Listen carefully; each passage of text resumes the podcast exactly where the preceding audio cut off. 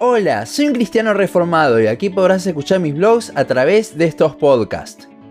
Comenzamos ahora sí a estudiar la primera epístola del apóstol Juan. En estos primeros versículos veremos cómo Juan va a mostrar que tiene autoridad para escribir el resto de la carta, ya que él estuvo con Cristo mismo, con todo lo que eso significa. Y además comenzaremos a ver su corazón para con los destinatarios de la carta. Primera de Juan 1, 1 al 4 dice, lo que era desde el principio, lo que hemos oído, lo que hemos visto con nuestros ojos, lo que hemos contemplado y palparon nuestras manos tocante al verbo de vida, porque la vida fue manifestada y la hemos visto y testificamos y os anunciamos la vida eterna, la cual estaba con el Padre y se nos manifestó. Lo que hemos visto y oído, eso os anunciamos, para que también vosotros tengáis comunión con nosotros, y nuestra comunión verdaderamente es con el Padre y con su Hijo Jesucristo. Estas cosas os escribo para que vuestro gozo sea cumplido. Estos cuatro versículos en el original son un párrafo al que la mayoría de los teólogos le dicen el prólogo del libro, y es que lo que aquí habla Juan lo desarrollará mucho más en el resto de la carta.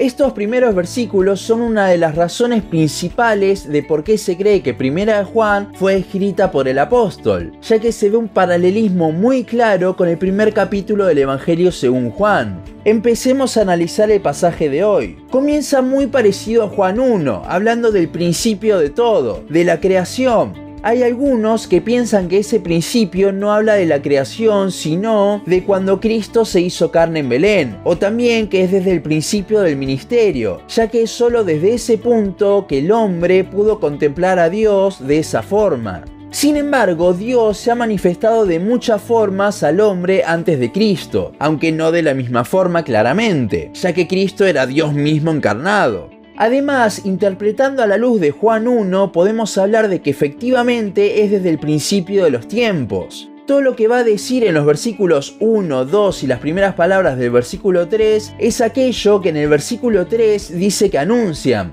¿Y qué es esto? Veamos.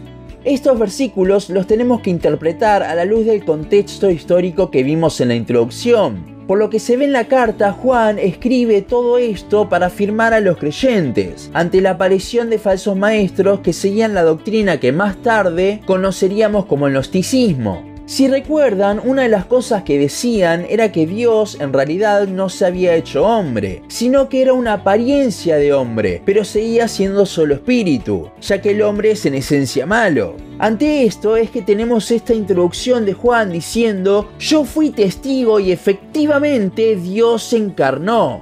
El versículo 1 comienza afirmando esto diciendo que lo habían oído. Haber oído directamente al Señor no solo le daba autoridad a Juan, sino que también le daba conocimiento acerca de la doctrina, ya que estudió del mejor maestro. Sin embargo, en el Antiguo Testamento los profetas hablaban las palabras de Dios al pueblo, por lo que no solo los profetas escuchaban la voz de Dios, sino que el pueblo de cierta forma también. Por eso es que Juan va a ir un paso más y va a decir que lo vio. Pero los gnósticos no negaban su existencia, sino que decían que aparentaba ser hombre pero no lo era, solo era un espíritu. Entonces, no contento con todo esto, es que Juan dirá que lo tocaron, lo palparon, refutando así toda doctrina errada y a su vez demostrando que él sabía de lo que estaba hablando, ya que estuvo con Cristo mismo. Pero el autor no dice que tocó a Jesús, sino que dice que fue al verbo de vida.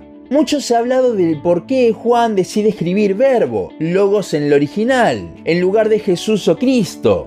Griegos como Heráclito usaban esta palabra para hablar del principio que controla el universo. Los estoicos la usaban para referirse al alma del mundo. Marco Aurelio la usaba para denotar el principio de la naturaleza y muchos otros usos similares. Sin embargo, hay una teoría que es la que más resuena entre teólogos, hablando de que esta palabra era la razón misma para los griegos, y los judíos la relacionaban con aquella voz activa que creó el universo en Génesis 1. Y tiene sentido que sea la razón misma, ya que los gnósticos se jactaban de un conocimiento superior. Por lo que Juan aquí está diciendo que el conocimiento superior a todo, la razón misma, se hizo carne. El versículo 2 es un paréntesis explicando por qué habla no solo del verbo, sino del verbo de vida. Hay algo que me llamó mucho la atención de este paréntesis. Como bien dice Juan, anunciamos la vida eterna. En muchos pasajes Jesús habló de cómo obtener la vida eterna. El Evangelio según Juan capítulo 5 y 6 está lleno de estos versículos sobre eso.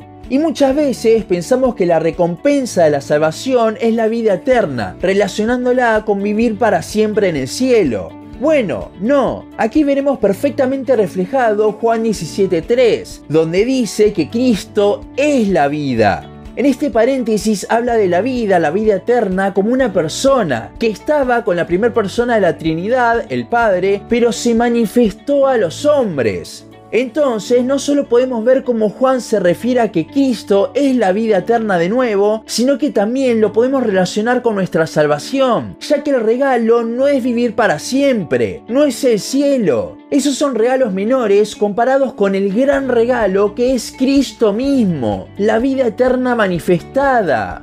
Como el regalo de la salvación es Cristo mismo, ahora es que tenemos comunión con el Padre gracias a Él. Y es justamente de esto de lo que hablará Juan en el versículo 3. En la primera parte repite un poco lo que dijo anteriormente, haciendo énfasis que él no les dice cualquier cosa que piensa, sino que habla como un testigo ocular. Ahora es que Juan hablará de esa comunión que viene por el verbo de vida, por la vida eterna, por Cristo mismo. Si bien primero habla de la comunión unos con otros, el uso de las palabras nos da a entender que primero viene la comunión verdadera, la que es con el Padre y con Cristo gracias a su obra redentora. Entonces, a raíz de esa comunión es que podemos tener comunión unos con otros. ¿Cómo sabemos esto? Porque Juan habla de que anuncia el Evangelio a Cristo para que estén en comunión los unos con los otros. Y es que sin el Evangelio no se puede estar en comunión, ya que ni siquiera estamos bien con Dios.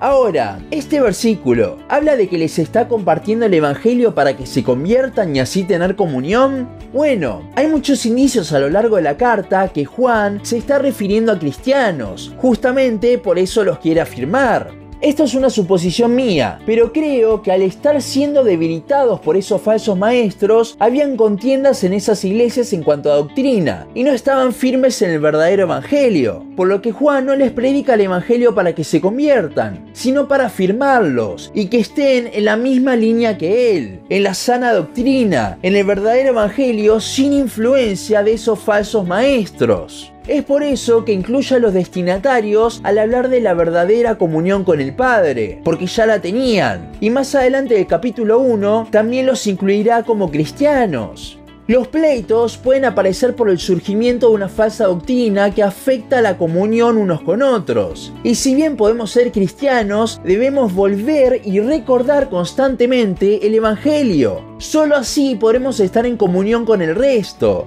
De hecho, estas dos comuniones son los mandamientos que nos dejó Cristo, de los cuales ya hablamos en un capítulo anterior.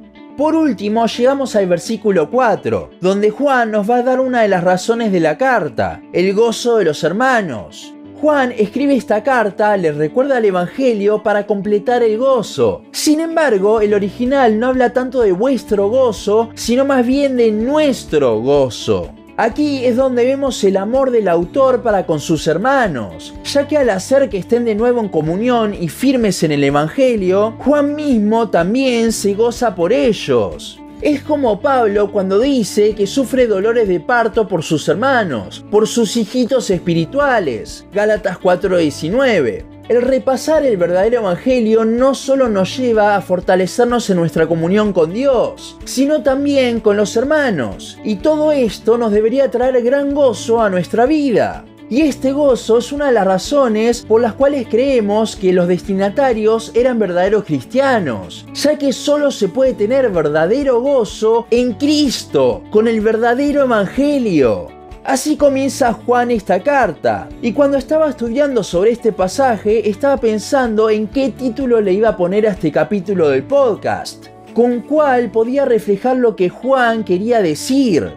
Pensé poner algo sobre un prólogo, sobre la comunión, sobre el gozo, pero creo que Juan hubiese preferido que pusiese algo referido de dónde surge esta comunión, ese gozo. Eso que el apóstol remarcó tanto y lo tenía tan enamorado. El hecho de que Dios mismo se manifestó a los hombres en carne. Y cómo es gracias a eso que podemos disfrutar de todo lo demás. Para Juan el centro siempre fue Cristo, aún desde el principio de la creación. Es por esto que nos recuerda una y otra vez el Evangelio mismo, algo que nosotros también deberíamos hacer a diario y maravillarnos día a día tal como lo hacía el apóstol de la gracia del Señor.